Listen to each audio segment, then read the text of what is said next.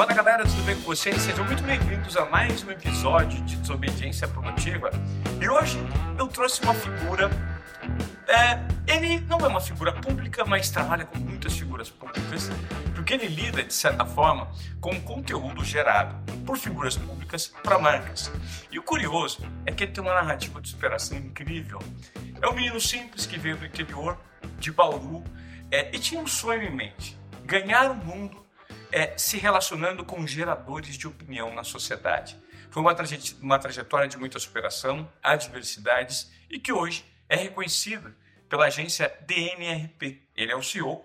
Nós estamos recebendo aqui no Desobediência Produtiva hoje Dori Neto, o cara que é um dos 10 influencers, ou melhor, ele é um dos 10 relações públicas mais influenciadores no Brasil. Influenciadores de celebridades, porque ele sabe qual é o dress code, qual é a cartilha que precisa ser colocada em prática no mercado de influência hoje, para que marcas, pessoas e conteúdos tenham relevância no mercado. Fala, Dori, que legal ter você aqui. Obrigado, olha, poeta, né, gente? poeta, essa, essa, depois dessa introdução, essa é a vaidade aqui, ela começou. Obrigado você pelo convite. Imagina. E projeto maravilhoso e dividir um pouco aí com a sua, com sua audiência, um pouco das histórias, de curiosidades e contar um pouquinho, né, desse, desse universo que, que as pessoas têm um pouco de curiosidade para saber, né, entender o, o, o, por trás de tudo. Você é o cara dos bastidores. Trabalhar hoje com relações públicas, no nível que você trabalha, para grandes marcas, conectando elas a grandes creators, influenciadores, formadores de opinião, precisa ter muito jogo de cintura para você mapear o mercado. Sim. Não é não? É, na verdade, eu acho que jogo de cintura e que bom senso e jogo de cintura, acho que são duas palavras que se a gente está nas top 5 da, dessa profissão, elas vão estar tá lá entre, é, é, entre essas cinco, porque é, a, nós somos justamente esse balanço entre o, o, cliente, a marca e o influenciador e a pessoa, mas a gente lida, a nossa matéria-prima é gente, são pessoas. E pessoas a gente não controla, né? É, eu explico muito, assim, a, o cliente, às vezes, ele pede uma demanda, ele quer algo, e, e eu falo, calma, mas a gente tem que entender se isso tem a ver com aquela pessoa, se ela tem vontade de fazer, ainda assim, se isso faz parte do, do da essência daquela pessoa. Então, a, a nossa matéria-prima é a pessoa. Então, acho que bom senso e equilíbrio é algo que a gente tem que ter sempre nessa profissão. É... E, e, lidar com gente, né? Lidar com gente é, é, é, uma, é uma loucura.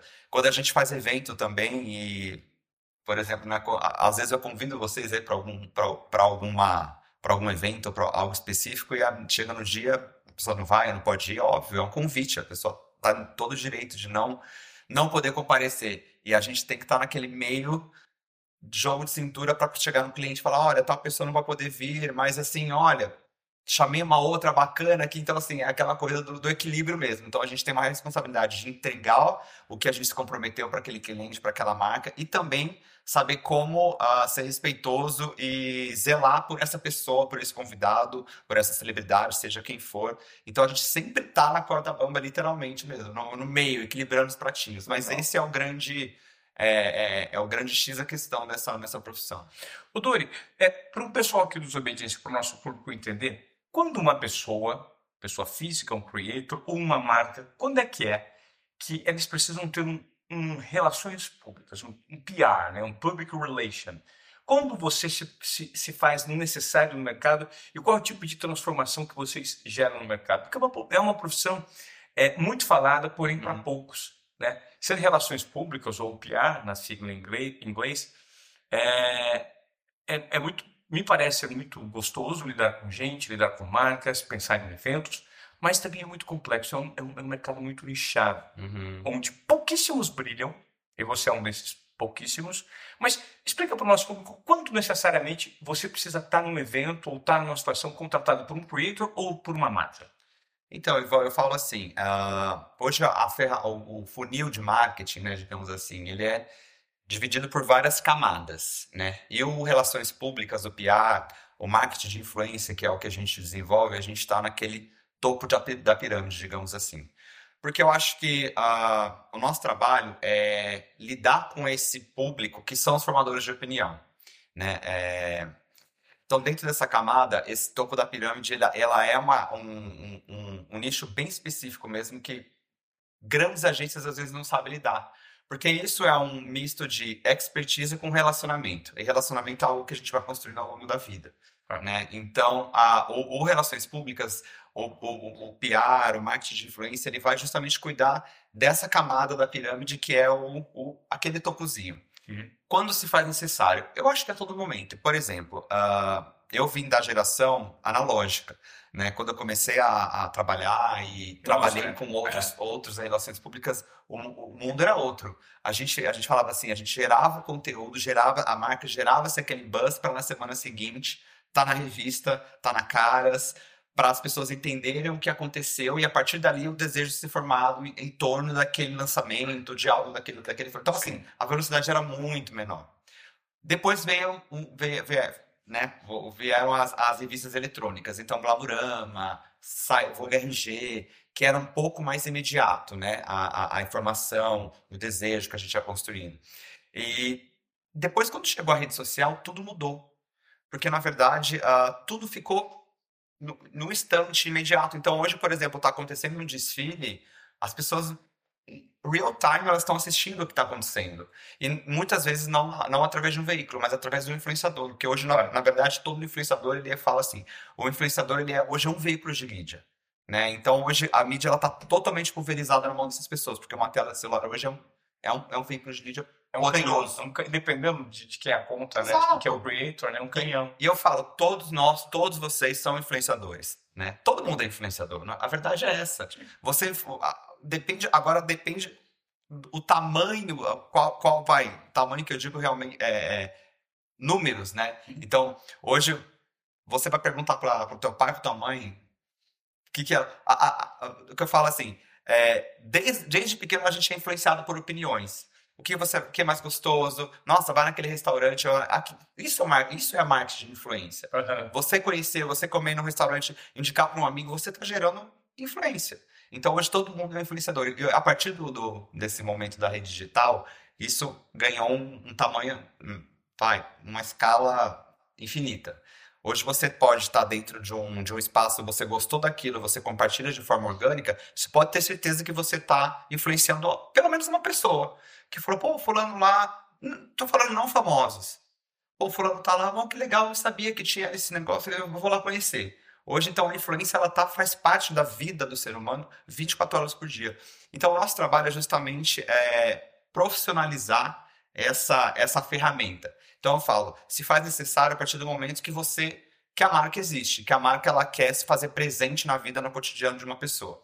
Então, o que, que é o nosso trabalho? É justamente é, mapear a, essa marca, entender o que ela quer, o que ela tem de forte, o que ela tem de fraco, o que ela tem a dizer, e entender como que a gente vai criar essa narrativa com esses influenciadores para influenciar esses consumidores. Então, é um trabalho que, na verdade, é, eu falo, é, a rede social é o novo merchan da novela, né? Então, assim, antigamente a gente ficava, a família ficava em volta da, da novela e, e, se via lá hoje o, a pessoa botava o Guaraná, nossa, olha, tem Guaraná, tenho vontade de comprar, vou comprar um Guaraná. Hoje em dia não, é tudo, o, o, o novo merchan da novela está aqui na tela do celular.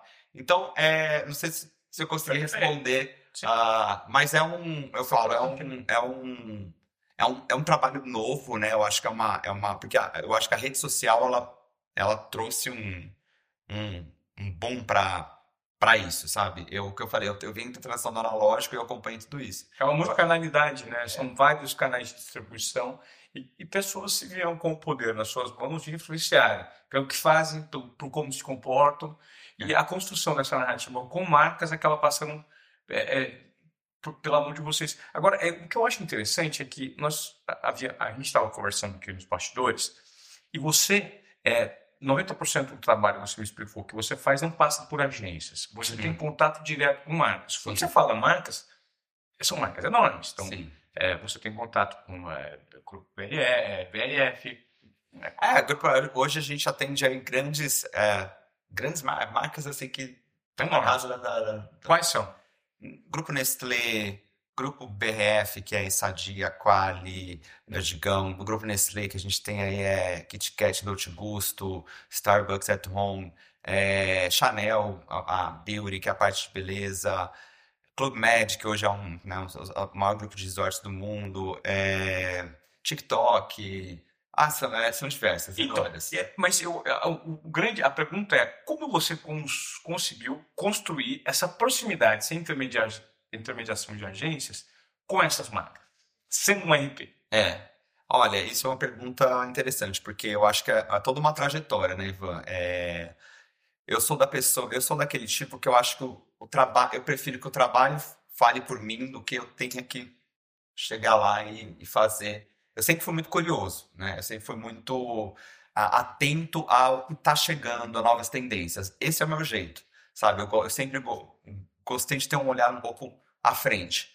E eu acho que as coisas foram acontecendo de uma forma muito orgânica na, na agência. Eu, a gente, todo mundo começa pequeno, começa. é, eu acho que assim, criar relacionamento foi, é, é algo que é muito. Sempre foi meu, né? É uma coisa que é natural. Genuíno, né? Genuíno. E todo mundo fala assim, mas o que é criar relacionamento? Gente, desde a escola a gente está criando relacionamento, né? A gente, eu sempre fui aquela pessoa agregadora. É, eu acho que é, é, eu era aquela pessoa que meu aniversário eu sempre gostava de chamar pessoas de outras turmas, de outras para estarem junto, para se cruzar. se- Eu sempre fui uma pessoa que gostei de conectar Conectar tribos. Tribos, pessoas. Eu sempre gostei de ser essa pessoa que, forma- que- fomenta isso. Então, acho que lá atrás eu comecei a, a criar essa, essa, essa rede de relacionamento. É, e isso, obviamente, é, hoje eu consegui trazer para o pro profissional. Então, a DNRP, hoje a gente, através de. São marcas que indicam outras marcas, porque o mercado também é muito pequeno, né, Ivan? Então, assim, hoje a pessoa que está numa posição numa empresa, amanhã ela está em outra. Isso aconteceu muito dentro da, da agência. Então, assim, eu trabalhei com aquela pessoa em determinada marca de cerveja. Amanhã aquela pessoa saiu e foi para uma marca de varejo. E aí ela me leva para lá. E assim, então essa, essa networking ela vai, vai sendo construída ao longo do tempo. Foi muito isso também. É, esse- essa, essa- a qualidade do seu network, da sua, acredito, da sua agenda telefônica, né? Sim. é o que dita muito no rumo dos seus negócios, né? Que é o poder de influência que você tem sobre os influenciadores. É. Agora, como é que você construiu essa trajetória sendo esse menino simples lá do interior? Como foi o início? É, então, eu acho que eu mudei de Paulo para São Paulo e fazer comunicação na FAP. É. E eu falo que a FAP foi já o meu primeiro, a porta de entrada para esse universo do, do relacionamento. É, eu cultivei boas amizades já na faculdade e eu acho que assim, sempre fui muito, como falei, sempre fui muito interessado. Se- o sempre- a, a minha filosofia é assim, o não eu já tenho, eu vou sempre atrás do sim. Porque realmente eu mudei para São Paulo, não conhecia ninguém, era uma coisa assim. Só que assim, é, eu já sabia que eu, eu- eu via que algo é, é- é- é, por exemplo, um evento, algo interessante estava acontecendo na cidade, putz, como que eu faço para estar lá? O que, que que eu posso fazer? Cara, não, eu já tenho. Eu vou chegar lá, vou fazer amizade com alguém, vou me perguntar, vou me interessar. Ah, pô, mas tem alguma coisa que eu posso fazer trabalhando? Não tem alguma coisa que eu posso fazer? Eu, eu fiz muito isso, assim, lá atrás, sabe? Se ofereceu, Me né? oferecer, oferecer, pô, mas eu não posso fazer nada. Naquelas eram outras épocas, né? Mas eu não posso trabalhar, não posso, você não tá precisando de assistente, você não tá precisando. Eu sempre fui muito cara de pau, Você é tinha uma referência? Sim, sim, eu vou, eu vou chegar ali. né? E, e eu até comentei isso com você, né? E eu chegava nos eventos, eu via aquelas pessoas famosas todas chegando e falava assim, nossa. Mas eu olhava aquilo e falava assim, não, mas não é essa pessoa famosa que eu quero ser, eu quero ser essa pessoa aqui que tá na porta, aqui comandando esse rolê todo aqui, que era a Alicinha Cavalcante. Ou seja, a que deixava os famosos entrar não? Exatamente. Eu falava assim, não, pô, legal. O famoso tá sendo convidado, ele tá entrando, mas quem que é que tá comandando esse rolê todo aqui? A Alicinha, é, para quem não conhece, foi uma grande relações públicas e a gente fala que ela inventou essa profissão é, é de promoter, relações públicas e hoje assim, ó, é, é, relações públicas, é PR, é o, é o, é o, é o promoter é, é gourmetizado. Gourmetizado, né? Então, hoje assim. Mas é, a gente antigamente falava assim, promoter, né? Não, a Alicinha era grande promoter. E assim, eu olhava aquilo e falava assim, cara, eu preciso trabalhar com essa mulher, preciso entender o que, que ela faz, como é que ela faz, como é que ela consegue ter tanta, tanta, tanta conexão. E olha que, que loucura. É, cheguei a mandar e mandava currículo e cutucava ela nos eventos e falava assim, Alicinha, pô, você precisa de um estagiário, né? Eu ficava falando, que esse doido, né? No final das contas, eu nunca trabalhei com ela diretamente nessa época, mas é, eu fui morar fora um tempo, eu fiquei um ano morando em Nova York e quando eu acabei a faculdade. E aí lá também eu me joguei nos eventos. Eu cheguei na noite em- em temporadas de, de Fashion Week, eu pedia estágio para fotógrafo, falava assim, ah, deixa eu fazer isso. Eu sempre fui muito cara de pau para tentar, assim, realmente me infiltrar e é, estar tá perto de pessoas que eu admirava. Você foi desobediente produtivo. Exatamente. Né? Você é um cara que o tempo inteiro assumia riscos, era direcionado pela sua intuição, tinha confiança no seu trabalho, porque já desde cedo já sabia o que queria. É. Né? A gente estava falando sobre a dificuldade das pessoas hoje não terem um objetivo claro para ser alcançado. É. Né? Ah. As pessoas talvez não saibam o que elas querem, mas é, não saibam o que elas não querem, mas não sabem o que querem. Não sabe. E você já tinha isso mapeado muito precocemente, sim, né, Dora? Então, sim. esse comportamento de ser intuitivo, de confiar no seu trabalho, de assumir riscos, você sempre teve, né? É, eu acho que assim, a grande questão é essa, foi tudo que eu falei atrás. O não, a gente já tem na vida, para tudo, né?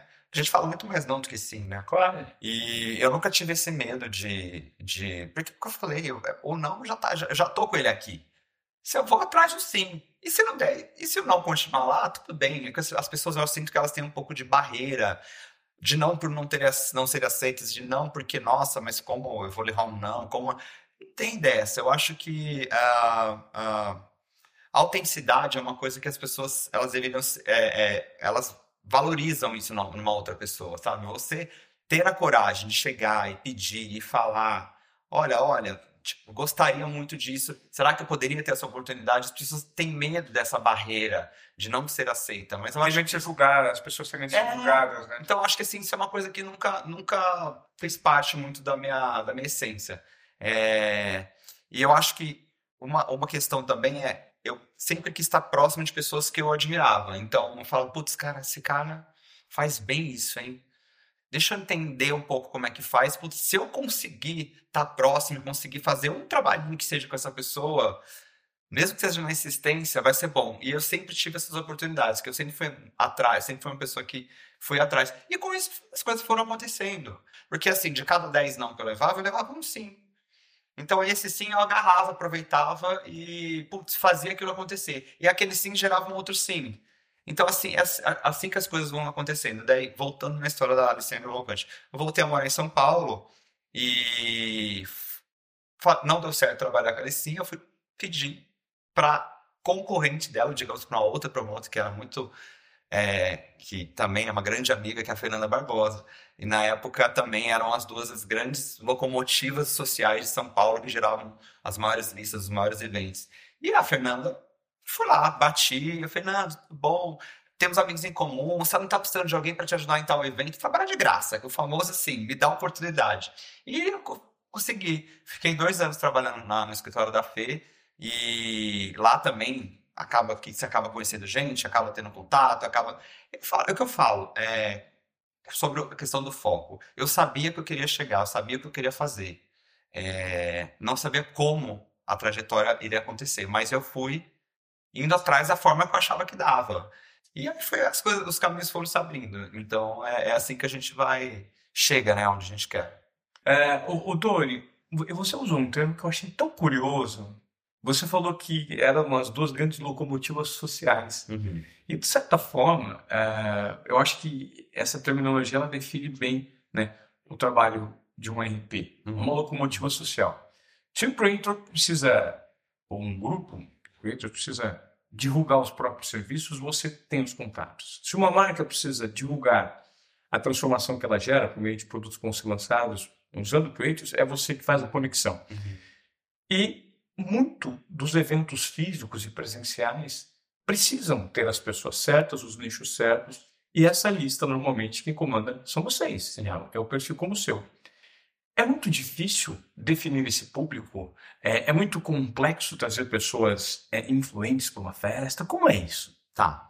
É, eu acho que, primeiro que a gente tem que entender que nós, os, os RPs, a gente, a gente não é o dono da parada. Nós somos o, o interveniente daquilo tudo. Uhum. Então, é, óbvio, existe toda uma bagagem, uma expertise por trás. Então, quando a marca chega na gente, uh, querendo fazer um evento, querendo criar, primeiro a gente tem que identificar quem é essa marca, com quem ela se comunica, quem é o público-alvo dela. E, no, no, fundo, esses convidados, esses influenciadores, esses creators que vão fazer parte desse evento, dessa, dessa campanha, são pessoas que se comunicam com o público dessa marca. Então, o nosso trabalho é justamente identificar é, quem são, quem é esse nicho, quem, onde é esse, é, esse é, é, onde está essa, essa audiência que a marca tanto deseja uhum. e quem vão ser os interlocutores, interlocutores disso. Então, o nosso trabalho é muito essa curadoria, digamos assim.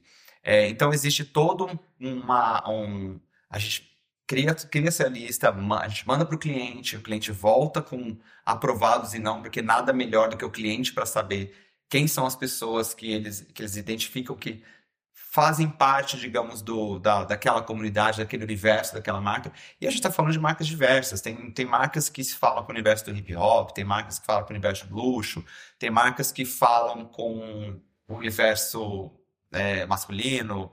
Enfim, é, o que eu falo, não é questão de, nossa, será que a pessoa é legal o suficiente? Não é questão disso, é questão de estar tá adequado àquele nicho. Porque, no fundo, tudo é um negócio, né, Ivan? É, existe um investimento grande por trás. E existe um objetivo, existe um KPI né, por trás daquele evento, daquilo tudo. Seja um awareness, seja conversão em venda. Então a gente tem que respeitar aquilo que é o, que é o objetivo da marca. Então a, a gente vai criar essa lista, a gente vai mandar para o cliente, ele vai identificar quem são as pessoas e a gente vai fazer essa, essa intermediação, que seja convite, que seja contratação, para que isso aconteça. E, obviamente, é o que eu falei lá atrás, a gente tem a responsabilidade de estar nesse meio do caminho e fazer com que tudo aconteça da melhor forma. Que seja uma boa experiência para quem está indo e que seja e que o cliente tenha o resultado que ele buscou com aquele investimento. Então, é justamente esse, esse meio de campo, esse equilíbrio que a gente é, eu fico imaginando que essa rotina sua, né, do ponto de vista pessoal, ela é extremamente atribulada, porque não tem final de semana, Sim. não tem Natal, Ano Novo, Carnaval. É tudo trabalhando, mas ao mesmo tempo esse trabalho pode ser é, encarado como uma diversão, porque é como você disse, desde o início você gostaria de ser o cara que está na porta e manda, quem entra quem não entra. É, se é. você é importante, se não é importante, você tem que falar comigo do que eu que valido se é importante ou não. Como é que é lidar com essa agenda? É muito atribulada. Você pega trabalhos por recorrência, tem uma certa recorrência, tem um nível de previsibilidade dos eventos que você vai fazer. E como é que é lidar com essa rotina? É cansativo, Vori? Por incrível que pareça, não é cansativo. Não. Eu acho que assim, é, eu trabalho, uh, eu trabalho com prazer, né? Eu falo, todo mundo tem, tem seus problemas no trabalho, suas dificuldades. Eu, eu, óbvio, a gente lida com emoções, a gente lida com, com adversidades de última hora, que eu te falei. Eu já tive situação que eu estava levando uma celebridade para uma viagem internacional e um dia antes ela me liga na. Não vou poder estar no aeroporto amanhã às 8 da manhã porque eu estou com um problema de saúde. Só que pensa para mim, um cliente pagou por aquilo. Que Enorme. O cara fala, cara, o que, que eu vou fazer? E aquilo tem que ser entregue. Como eu vou substituir da noite para o dia uma pessoa para uma viagem internacional que, que tem a ver com. Enfim, a gente tem que estar preparado para isso. Então eu falo assim, é um trabalho que de muita responsabilidade, porque é o que eu falei, a gente lida com gente, então a gente tem que estar preparado para coisas de última hora o tempo todo. Não dá para se programar, o que foi planejado vai ser feito.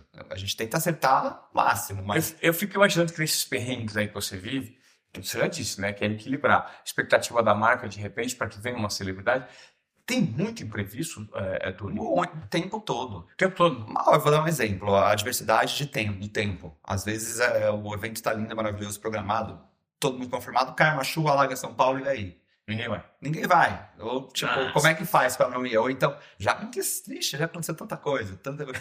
E, e, e, aí vai, vai no telefone. Não, meu, tenta chegar, atrasa um pouco o evento, fulano não vai, mas liga pro ciclo. É assim, a gente tem que estar preparado para resolver. E, geral, e, e obviamente, eu, eu, procuro não trazer o problema pro cliente. Eu tô lá, o mundo tá desabando aqui atrás, mas a gente tá aqui, ó resolvendo. Então, assim, a gente tem. É uma profissão que demanda essa questão de você estar tá pronto para resolver coisas de última hora o tempo todo. Mas, ao mesmo tempo, tem uma parte muito compensatória que eu falo assim. É, cara, hoje eu trabalhar com pessoas que eu admiro e pessoas que eu admirava quando mais novo. Uhum. Isso me dá muita oportunidade. É uma profissão que me dá a oportunidade de me aproximar de uma forma muito orgânica dessas pessoas. Uhum. É, de, no momento de descontração, no momento de um convite, no momento em que a pessoa ela tá geralmente ela tá desfrutando de algo. Então, assim, e você ser a pessoa que possibilitou aquele, aquilo é muito legal. É, eu, já é tive, eu já tive várias. É, é, enfim, eu já, eu, é, o meu trabalho me possibilitou realizar muita coisa legal para muita gente E que coisas que o dinheiro não compra, né? Coisas Conta, que pra, conta pra gente um episódio, assim, de, Cara, de, de situações legais que você, como RPG, vivenciou do lado de pessoas legais. é, olha, é, vou dar exemplos assim, bem é, é, é, aleatórios, assim, mas, por exemplo, um show esgotado que a pessoa não tem como mais comprar convite e através da, da nossa, do, do PR, que a gente está fazendo aquele camarote, você pode convidar a pessoa que levou as filhas e ela criou um momento que era o sonho dela poder estar com as filhas junto naquele show, porque, digamos, é o, é o- é artista predileto da- da- da- das filhas e você proporcionou aquele momento para a família. É, eu vou dar um exemplo muito legal, assim, o, a gente, eu faço RP para o Clube Med, a gente faz as temporadas de esqui ah, lá no, na, na França. Inclusive, a gente tem agora no, daqui três semanas para lá. E uma coisa que me emocionou muito, o Mion, ele sempre esquiou com a família, mas sem o Romeu junto, que é o, o- enfim, que é o, O Felipe tem autismo. tem autismo, que é uma figura maravilhosa. E a gente pode proporcionar uma estrutura diferenciada para essa viagem, e o que, o que possibilitou do Romeu estar junto. E, cara, eu, o, o Max falou, cara, é a primeira vez que eu, que eu esquio com a minha... meu, esqui é uma coisa que eles gostam muito, é um esporte que eles gostam muito. E que eles falaram, cara, é a primeira vez que estão a família inteira junto na montanha. E a gente vem, a gente não conseguia, por- porque é uma... exige um pouco de... de é, um- algumas questões... é, Protocolos, né? Meio é. segurança. e deu super certo, foi incrível. Cara, e se eu ouvir isso, sabe, de um. Pô, obrigado por ter proporcionado isso. É a primeira vez que eu consegui reunir minha família para um, uma viagem que a gente gosta tanto de fazer. Então são coisas, assim, sabe, que a gente vai sendo. é, é, é, é, eu, eu sou aquela pessoa assim, eu sou super coração mole, assim, eu não sei falar não. É, quando eu vejo que tem algo, é, eu recebo muito aquela coisa, sabe? Tipo, show principalmente, eu recebo muito pedido de pessoas que estão com um problema ou que não pode financeiramente comprar aquilo. Esse- uma vez eu recebi uma, uma mensagem que tocou super meu coração. Uma menina tinha acabado de. Ela, ela tinha um problema cardíaco, algo que foi, foi a primeira liberação depois de muitos anos que o médico tinha dado para ela para poder ir para um evento público. Ah. E aconteceu um show. E estava esgotado também, aquela coisa, aquela loucura. E, cara, ela contou a história dela pra mim. Ela falou assim: Olha, é a primeira vez que eu vou poder sair da cama pra poder fazer alguma coisa e eu queria muito nesse show. Óbvio que eu falei, gente, pelo amor de Deus, eu vou ter que desconvidar alguém pra poder conseguir fazer isso acontecer. Então, assim, são tantas coisas que acontecem e proporcionar encontros, é, sabe? E, e realizar sonhos às vezes, sabe? Então é, é muito legal. Eu acho que a minha profissão me dá essa possibilidade da gente ter um acesso a mais. E Ah. isso é muito legal. Isso é muito legal. É, porque muito- vocês são os proporcionadores de acesso. Você é o responsável pela marca, né? contratado pela marca por proporcionar acesso. E aí vai muito da curadoria individual de cada um e do bom senso, né? Sim. Porque alguém muito mal enviesado e que quer tirar proveito disso para si próprio, pode usar esse poder, né? Claro. Beleza? Não, e também tem aquele lado ruim, né? Também tem aquela, aquela muita gente que vira cara pra você depois que você não consegue dizer quando, quando é não sabe ouvir um não. Mas o não, na verdade, gente, o não é, não é algo pessoal, né? Que eu falei, a gente existe uma marca por trás, existe um cliente por trás que determina. Os grandes donos do, de tudo são eles, né? A gente, é o que eu falei, nós somos os, os interlocutores disso tudo. A gente usa o nosso relacionamento, a gente para conseguir viabilizar aquilo, mas quem determina é, é o cliente, geralmente. Então, às vezes, tem gente que não entende. Ah, mas como assim? Eu não, não, não tenho um convite para mim, eu não consigo, ou não sei o quê. Eu falo assim, não, mas. Eu sou- e hoje eu sou super transparente. Eu falo, olha, puta, dessa vez eu não vou conseguir, mas eu sempre tento compensar de alguma outra forma, mas. Sim. Tá, e tem gente que vira a cara, né? Tem gente que Mas não vai entender e É. só, só- só- essa é a parte ruim, poucas vezes, de. Existem, existem celebridades insuportáveis nessa trajetória, pessoas muito difíceis em que o papel do RP precisa ser engolir sapo o tempo inteiro. Lógico, eu acho que assim, a gente, a gente lida com humor também, né? Às vezes a pessoa ela nem é aquela pessoa enfesada, mas naquele dia ela tá. Deixa eu dar uma passadinha no banheiro É, é, é. Então, É assim, pesado. acontece. Mas assim, é, eu acho que nada como transparência. Hoje, hoje eu acho que na vida tudo a gente tem que ser transparente.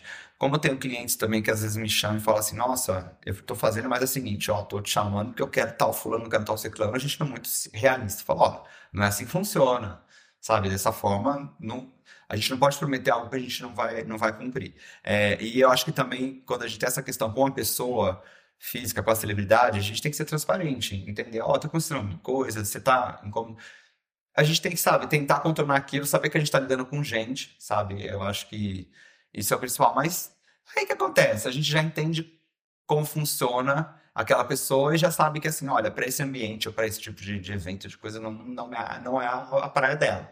Não vamos mais chamar. Uhum. Vamos deixar ela. Vamos, eu, procuro, eu procuro muito ler as pessoas, assim, sabe? Eu procuro entender o que faz parte do. Se, se eu, o que, que o Ivan gosta, o que, que é gostoso, qual que é o universo que o Ivan. Eu não vou te chamar para uma coisa que não tem nada a ver com você. Claro. Vai muito no mapeamento de perfil comportamental. Você tem que saber é. mapear as pessoas, né? E rápido. Né? Não, rápido. É uma característica do RP. Do bom é. RP tem que ser isso pô, esse cara é um cara legal para ter. Ele está satisfeito de fato? Ele não está satisfeito? Então, fazer esse, esse meio de campo entre mapear as pessoas é, é, é muito a profissão de você. E né? tem muita essa leitura também de pessoas, assim, sabe? É, isso eu acho que é uma coisa de prática mesmo. Hoje em dia eu tenho uma leitura muito rápida é, para entender um pouco da até da personalidade da pessoa, sabe? Quem é interesseiro, quem não é. Quem é, é, tá próximo, quem está só por oportunidade. É, mas eu acho que ainda assim eu falo assim a gente tem que saber em qual prateleira que a gente bota aquela pessoa. Acho que todo mundo tem a sua, a sua questão. Eu não me incomodo de alguém me pedir um convite ou me pedir alguma coisa, porque eu acho que é meu trabalho isso. Assim como um médico, você às vezes está com um problema, você vai pedir uma. Ah, eu vem cá. Uma orientação, né? Orientação. Então, meu trabalho é esse, é normal as pessoas me abordarem, mas existem formas, né? E existe também o, exagero, o bom senso, eu digo, né? Então, uhum. assim, tem gente que realmente não tem. E aí isso incomoda um pouco. Mas a grande maioria da parte, das vezes a gente eu lido isso com, com, isso numa boa. Em relação a interesse ou não, a gente bota em prateleirinhas. A gente sabe assim, ah, aquela pessoa, sei até onde eu posso ir. Ah. Tem pessoas que realmente a gente é, se tornam amigas, mas tem pessoas que a gente realmente vira uma relação comercial, digamos assim. E tudo bem, então faz parte. Faz parte do business. Faz. É, hoje, eu a sociedade é muito ditada, né? A, nós vivemos, eu sempre adoro falar essa frase, porque a gente vive a civilização da atenção. Todo mundo está em busca de atenção. Eu, Sim. você que está gravando um podcast, a gente quer atenção da nossa audiência. As marcas estão atrás da atenção por meio dos influenciadores e na sociedade da atenção, eles passaram a ter um peso muito grande e, por consequência, um poder acumulado em suas mãos. Existem influenciadores que ainda não se deram conta do seu tamanho e estão explorando de uma forma não tão profissional ainda o seu nome no mercado? Você acredita? Olha, Ivan, eu acho que, na verdade, o influenciador, ele é... É o que eu falei, hoje pulverizou muito, né? Uhum. Hoje o nosso trabalho, ele é muito responsável em, em, por exemplo, você pegar uma marca que tem uma construção... Imagina a responsabilidade, você pegar uma marca que tem 50, 60, 100 anos de existência, que trabalhou arduamente para chegar naquela posição, para aquele status, digamos, para aquele, aquela, é, aquele posicionamento. E tem um baita impacto no mercado. Exatamente. E a gente coloca na mão de uma pessoa que não vai fazer bom uso daqui, daqui, daquela, daquela oportunidade. Então, assim, a nossa responsabilidade é muito isso, sabe? De poder.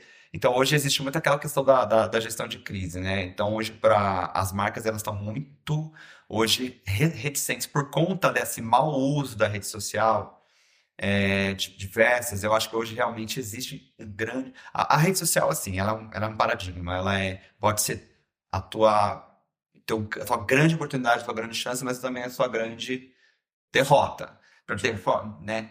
Vocês de, depende de como você os cancelamentos da vida, né? Essas atitudes, um deslize aqui, foi pegando um deslize, um Big Brother da vida mal feito, né? É, exatamente. Ele destrói, ela destrói, mas ela também constrói. Então acho que assim a rede social ela tá aí, ela deu muita oportunidade, ela tirou, sabe, pessoas do anonimato e, e ela, ela, é muito democrática, eu falo a rede social. Antigamente você precisava de alguém para chancelar aquele talento, então assim ou era um uma publisher de uma revista, é. uma publisher. Hoje em dia não, um cara é bom, a pessoa é boa, ela quer mostrar aquilo, ela tem um celular na mão, a mostra, chega, viraliza.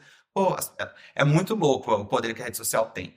É, mas voltando à sua pergunta sobre a, o mau uso, sim, eu acho que é, existe muito essa, essa, essa, essa, essa geração do apelo, sabe? A pessoa ela quer acontecer, quer ficar famosa a qualquer momento, a qualquer custo, independente do, dos, dos meios que ela vai estar. Tá que aquilo vai estar acontecendo. Eu, particularmente, a minha visão, não gosto. É, eu acho que isso não, tem nada a agregar a não ser para a vaidade da pessoa.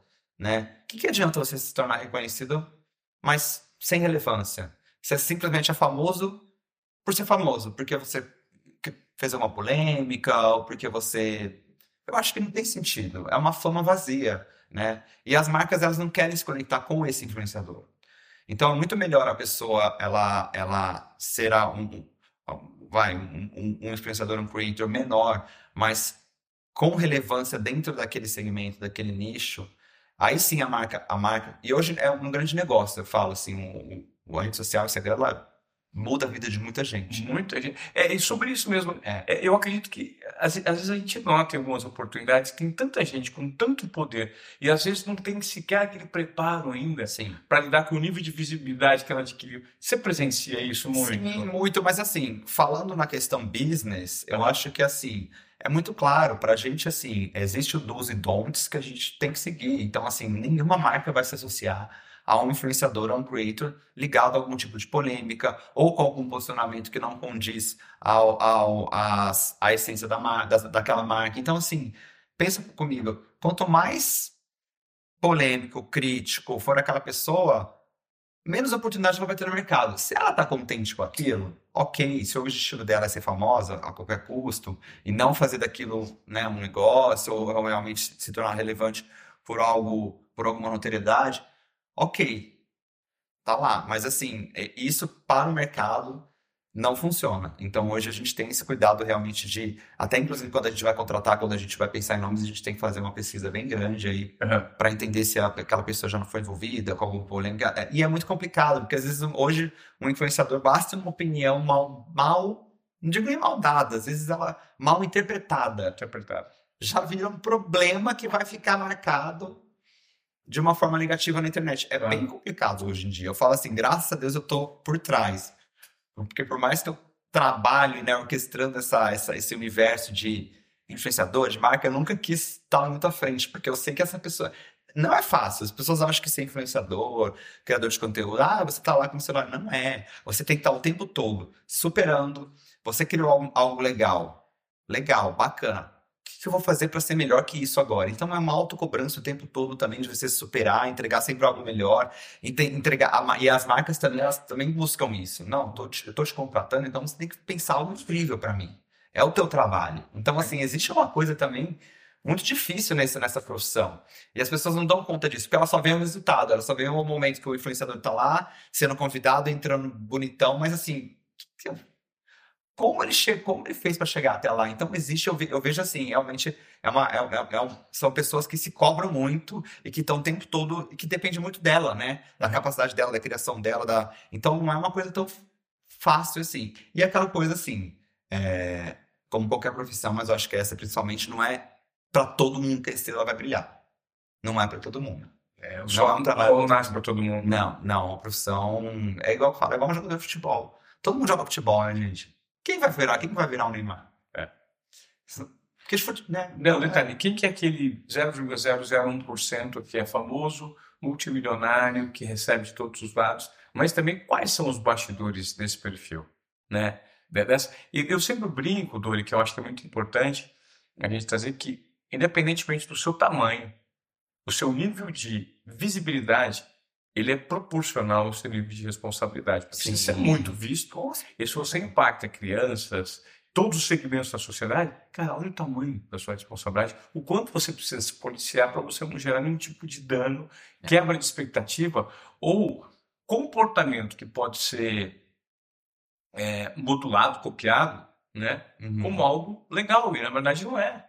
Então, lidar com isso é acaba sendo, às vezes, no, na sua função, apagar incêndios de influenciadores aqui que se deslizaram numa situação e você precisa, de repente. Ah, isso acontece. Isso acontece. É, inclusive, é algo que, óbvio, quando a gente é, escolhe determinado influenciador para falar por, por aquela marca, existe, obviamente, essa questão anterior da gente entender se não é uma pessoa que está né, tá envolvida com questões que não condiz ao posicionamento daquela marca, mas ali existe a vida após o trabalho. Uhum. Pode acontecer qualquer coisa. Então a gente sempre tem que estar preparado também para gerir essa crise. E já aconteceu, já aconteceu de, enfim, de influenciador ou celebridade se envolver em alguma questão polêmica logo após que uma marca tá escolheu ele. E a gente tem que estar aqui para entender como lidar com isso. Mas a gente sempre deixa isso muito claro pro, pro, pro cliente, né? Aham. É, a gente tenta minimizar o risco, mas acontece, são pessoas, né? A gente, com todo mundo suscetível, a diferença é que essas pessoas, elas têm um, elas são públicas, né?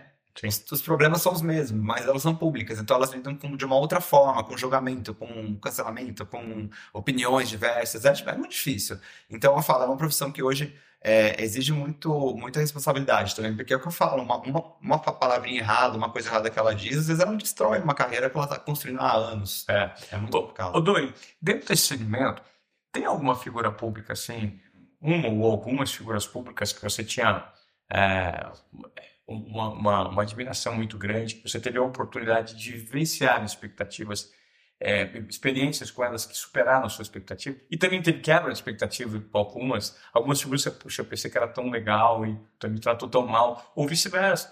Eu estou te perguntando isso porque é, uma vez eu tive uma experiência um, que me marcou um, o Roger Federer. A gente foi jogar uma partida de tênis com ele quando ele veio para o Brasil e a maneira como ele, né, o tamanho que ele é, o nível de representatividade que ele tem e por consequência a responsabilidade que ele tinha, ele tratou a gente muito bem. Quando eu falo a gente, ele tratou todos os membros da equipe com uma simplicidade que gerou um impacto positivo em todo mundo. Muito simples, É, é muito atencioso, de fato presente ali no, sim. no- no momento que ele estava desenvolvendo a ação, não pensando em mais nada, chamando todas as pessoas pelo nome, sendo extremamente é, humilde, pegando a mão de todo mundo.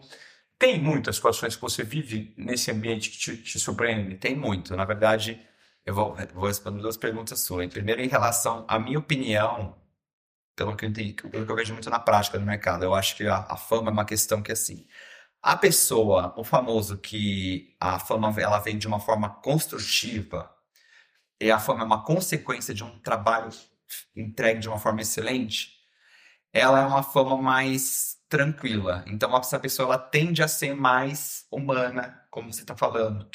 Porque ele se tornou famoso pelas conquistas dele, né? É, na verdade, é, é uma construção aos poucos Aos poucos. quem ele é, né? Exato. Então, assim, essas pessoas geralmente, e por experiência de mercado, são as pessoas mais humanas, mais tranquilas, porque a fama é uma consequência de uma construção, mas não foi geralmente algo que ela buscou. É algo que aconteceu. Então, assim, Legal. é, é, eu percebo, eu vou, vou te falar assim, grandes personalidades, assim, grandes atores, assim, tô, tô falando de Xuxa, tô falando de, vou falar, vou dar nomes aos Claro, legal.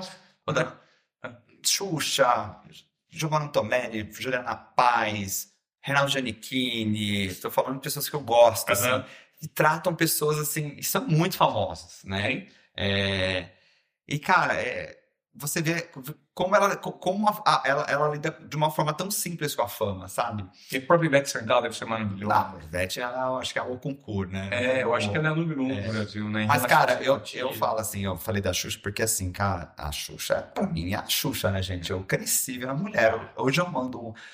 é, é, são poucas pessoas, vou deixar esse, que respondem ah, uma negativa de um convite e que, que the way, respondem, né? Porque geralmente quando a pessoa vai, ela fala, eu vou. Quando ela não vai, ela nem responde. Sim. Tá tudo bem. Agora, imagina uma, uma pessoa responder de forma educada. Essa é a Xuxa, cara. Eu- o dia que eu mandei um WhatsApp pra ela convidando pra alguma coisa, ela me respondeu de uma forma doce para negar o convite. Eu falei, caraca, meu. Ela é a Xuxa, não precisa fazer média comigo. Pelo contrário, ela nem sabe de que eu sou, entendeu? Hum.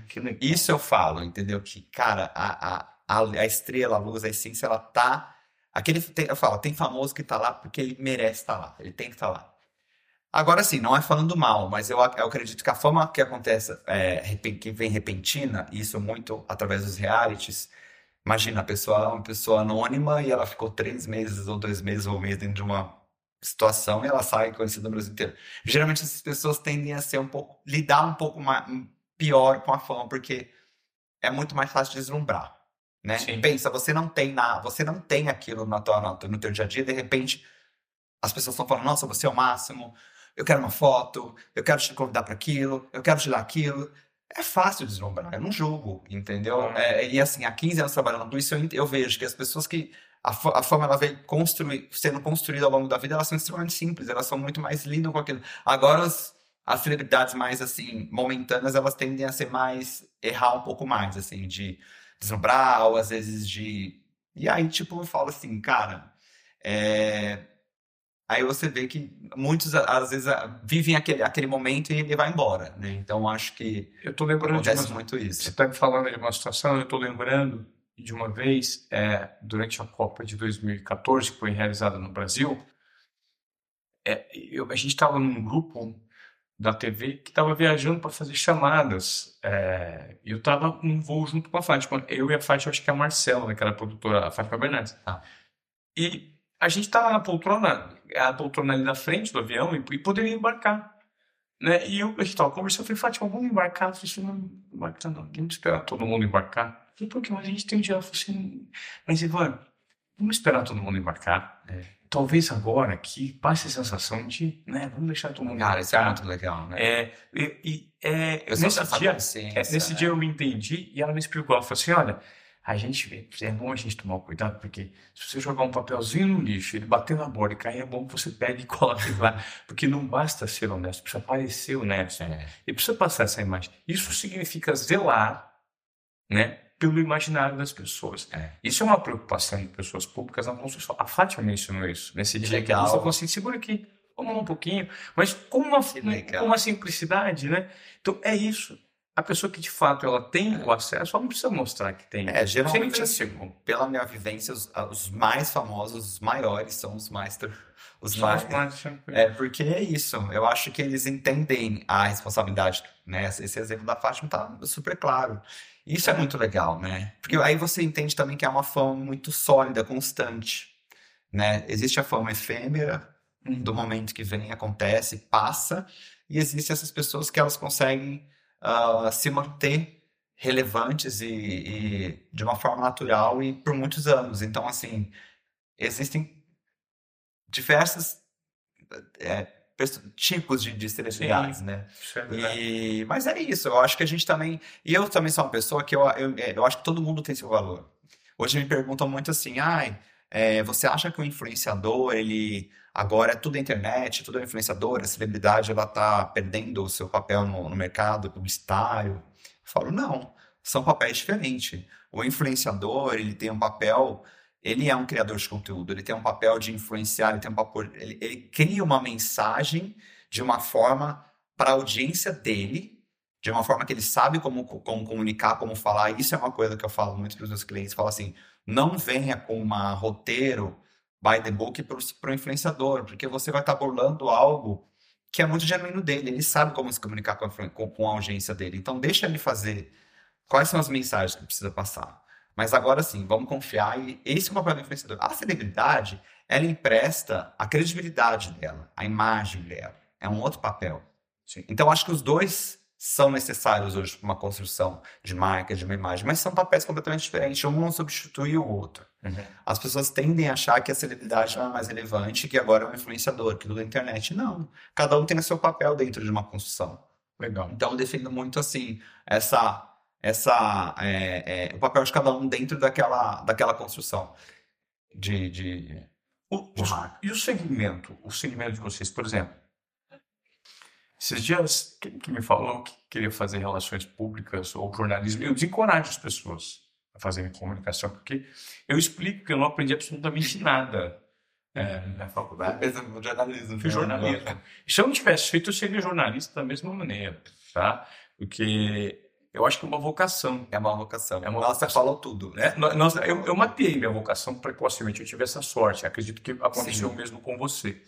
Então, hoje, é, para ser alguém diferente. Você conhece pessoas, por exemplo, que são ótimos NPs, que nunca fizeram e não atuam no segmento e conseguem conectar muita gente? Sim, né? Claro, com certeza. Eu falo assim, a, a eu fiz publicidade e propaganda. Não sou RP, mas enfim, comunicação é aquela faculdade quando você acaba, você fala assim, tá, e agora? É. Né? E agora? E agora? Você vai fazer o quê? Aí o que você vai fazer? Você vai fazer tudo para ver o que você não gosta, para ver o que você gosta depois de você ter feito tudo. Então, assim, é muito engraçado. Eu falo assim, diferente de uma medicina, de uma odonto, assim, cara, acabou. Eu vou botar em prática, eu aprendi na faculdade. Então, assim, tem variantes, assim, eu vou falar, né? Mas é uma profissão próprio arquiteto, é muito bem definido o caminho, né? A, a comunicação te dá inúmeras possibilidades. Então, assim, é, eu acho que eu, por exemplo, eu sempre fui seduzido pelo poder da publicidade. é, eu escolhi a, a, a profissão, de, a publicidade, a comunicação, na quinta, sexta série, eu já sabia, porque eu me, eu, me, eu me seduzia muito por esse poder de, cara, como alguém vai na televisão, como alguém pode pegar essa xícara e falar, cara, essa xícara é mais legal que essa outra. E as pessoas acreditarem e comprarem aquilo, eu achava aquilo máximo. Que é o marketing, né? Tipo, é, é o que a gente, é, é, é o que o brand faz. Então, assim, no fundo, são objetos são objetos, mas na verdade aquilo não é um objeto, aquilo é um desejo. Então, assim, como você transformar o objeto num desejo? Eu achava aquilo sensacional. Então, eu adorava, eu, eu via campanhas. Hoje eu sou uma pessoa ainda que eu gosto de ver os. É, eu, eu, gosto de pesquisar o que, que, que é Canny Lions, que eu acho. Eu, isso ainda me, me enfeitiça, sabe? É, então, eu acho que é, eu sabia que era algo que me fazia feliz. Eu, eu gostava de eu era curioso em relação. Por isso que eu falei, eu vou fazer isso porque é algo que me encanta, me dá prazer, sabe? E, mas eu não sabia o que eu ia fazer. Se eu ia ser publicitário, se eu ia ser criação, se eu ia ser redator, se eu ia trabalhar em agência, se eu ia abrir uma agência, se eu ia... Não sei. Tipo, daí, por isso que eu falei. É aquela faculdade que você acaba e fala assim, pô, e agora? Vou fazer o quê? Fazer tudo. Fazer tudo e vou ver que onde. Aí eu me encontrei na. Eu entendi que o meu negócio era lidar com gente. Trabalhando em agência, eu falei, cara, eu não quero ficar atrás de computador, fazendo layout. Já, então já vi que eu não sou criação. Uhum. Eu não gosto de criar design, não. Me bota pra. Aí me botava nos eventos, eu já desenrolava, já chamava um, já chamava outro, não sei o que, já vi que, cara, o negócio é. É conversar é com pessoas, entender, mapear comportamentos. É. O que você faz hoje, Doni? Todas as profissões precisam de uma forma constante de reinvenção. Se reinventar. Sim. Você mesmo foi considerado, você citou, né? A sua água está ali atrás, mas atrás. É. Você até recentemente citou que para você foi uma chancela muito grande de reconhecimento quando uma pessoa no mercado chegou e falou assim: olha, esse aqui é o Doni, ele é Alicia Cavalcante melhorado, né? É, 5G melhorado. 5G. É, tipo assim, o cara é um reinventado, mais novo, é, né? É, o que, é necessário, por exemplo, nessa, nessa área de atuação que você tem, para você se reinventar e para você se manter cada vez melhor profissional, mais relevante? O que, qual que é o, o componente disso?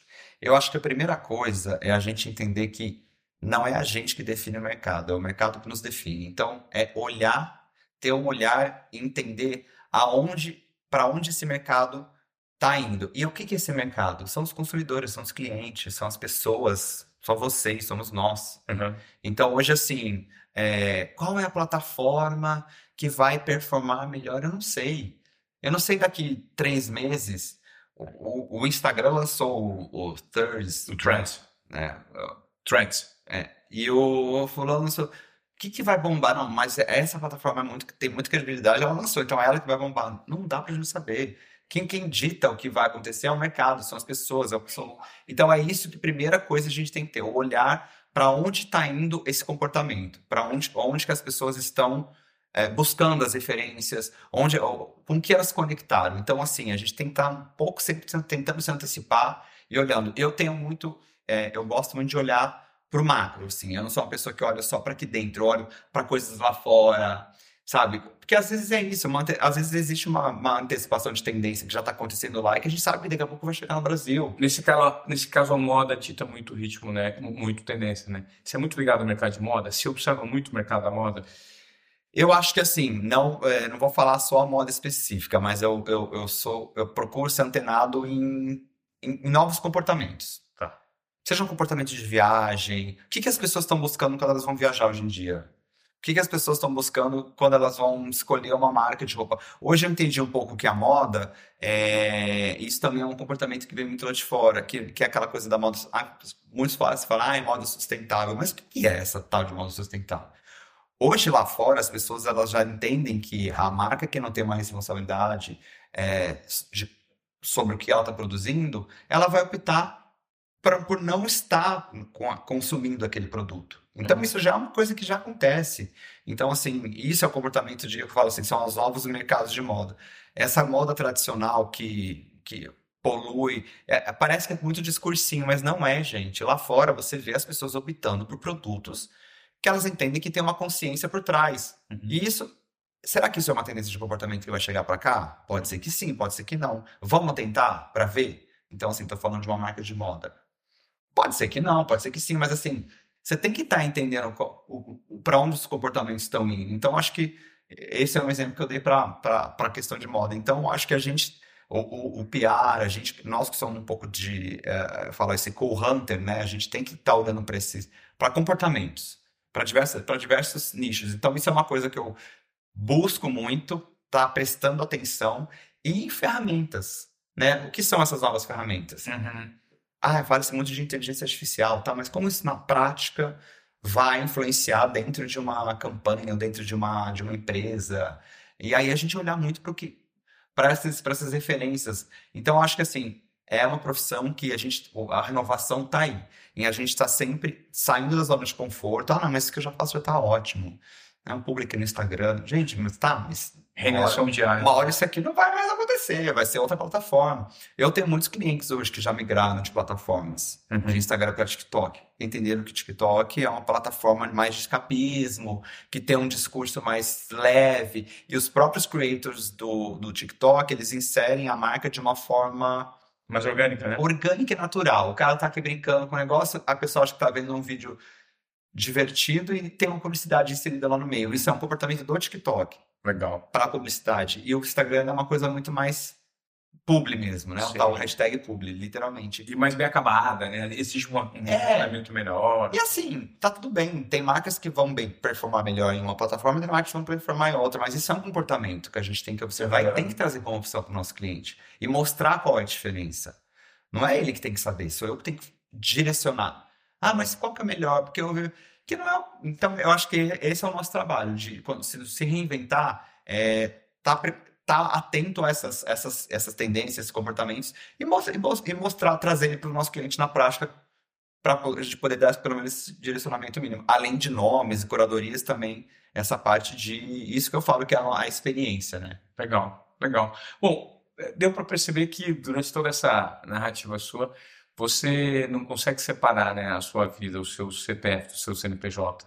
Eu acho que principalmente no seu caso, né? Sim. Você, o seu grande desafio talvez seja esse, né? Assim, como separar? Se é que tem como separar, porque as pessoas quando batem o olho em você, é o seu nome que chancela, que traz credibilidade para um projeto, é o seu nível de envolvimento entre as pessoas que estão envolvidas nesse projeto que traz credibilidade que você faz, né? É, eu falo assim, hoje eu traba trabalho 24 horas por dia, mas a- é, confunde-se muito a pessoa física e a pessoa jurídica dentro da minha profissão, dentro do meu, falando da minha realidade hoje em dia.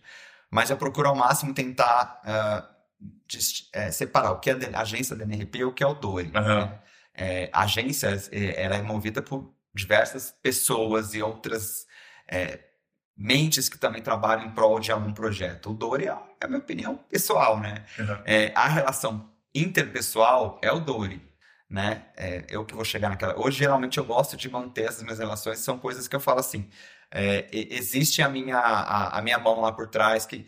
E, e hoje, hoje, como funciona? É, é, existem as pessoas que. Ah, né, os, as- os meus colaboradores, os meus parceiros, eles vão construir alguma coisa, vão construir uma, uma- Mas eu tenho o meu olhar, porque eu vou, eu vou olhar para cá e falar, putz, isso aqui não. Mas aí é aquela coisa de experiência. Você vai olhar e falar assim, não, isso aqui não vai funcionar. Não, isso aqui isso aqui vai dar certo, isso aqui não vai dar certo. Porque eu também conheço um pouco como funciona a cabeça da- da- desses influenciadores, dessas, dessas pessoas que. Então, assim, é, é engraçado, porque é uma coisa meio de. Muito de intuitivo mesmo. Aquilo que você, tra- que você fala de intuição. Intuição é uma coisa muito. que eu uso muito na- no meu trabalho. Então, e assim, funciona, né? Impressionante.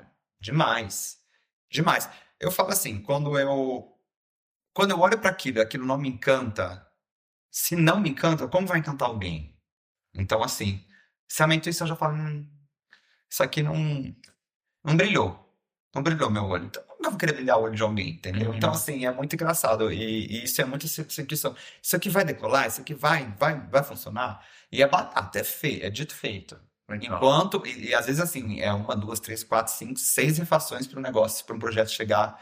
Porque eu, tenho que encantar as pessoas que já são encantadas por muitas outras coisas. Pensa assim, eu É- é um trabalho dia no difícil, topo hein? da pirâmide, Aham. que eu falo que são, que é o marketing de influência, é trabalhar ao topo da pirâmide, é você lidar com o público que mais tem referência, que mais tem impacto para outras marcas também. Tem que ter acesso, né? Um público que Tem já acesso. está tá acostumado a esse acesso. Então, você conseguir um lugar ao sol para essas pessoas e para elas falarem organicamente de você, tem que ter uma. Você tem que ter um diferencial. E aí que vem a intuição, que vem essa coisa de você olhar e falar assim: não, isso aqui vai dar certo, isso aqui encanta, isso aqui não encanta. E aí, tá aí, eu acho que o gr- o segredo de da gente conseguir, assim, tantos cases legais na agência de, de sucesso com as marcas. Bom, aqui você tiver um, um, uma cartilha detalhada do comportamento de marcas, comportamento de influenciadores, de relacionamentos humanos, para fazer a diferença e gerar uma relevância, um impacto verdadeiro na vida das pessoas, né, por meio do digital nos dias de hoje.